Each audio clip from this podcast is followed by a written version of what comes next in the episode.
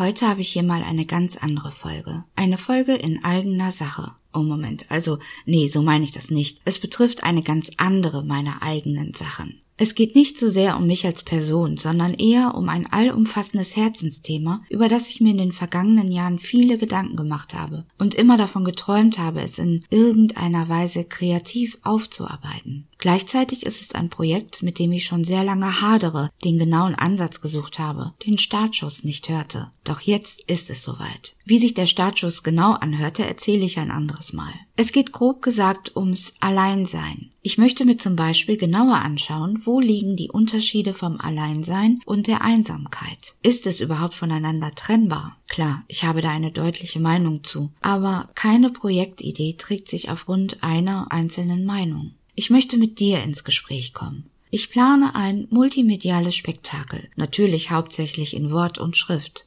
Dafür brauche ich Verbündete, Lebensgeschichten, drei Worte, Erfahrungen, Praxistipps, deine Fragen oder Sorgen oder Herausforderungen. Ich brauche mehr und vor allem anderen Hintergrund.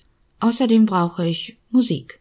Ja, ein Soundtrack wäre schön und passend. Ich brauche visuellen Ausdruck, ich brauche Technik oder Ratschläge dazu. Und bei aller Subjektivität und Fantasie ist mir auch eine Art Erste-Hilfe-Kasten wichtig. Gerade wenn sich herausstellt, dass Alleinsein und Einsamkeit zwei Paar Schuhe sind. Mindestens einer davon verursacht schmerzhafte Blasen, die versorgt sein müssen. So ganz nebenbei und persönlich brauche ich vermutlich Schokolade. Eine Menge Schokolade oder Pommes oder Gin.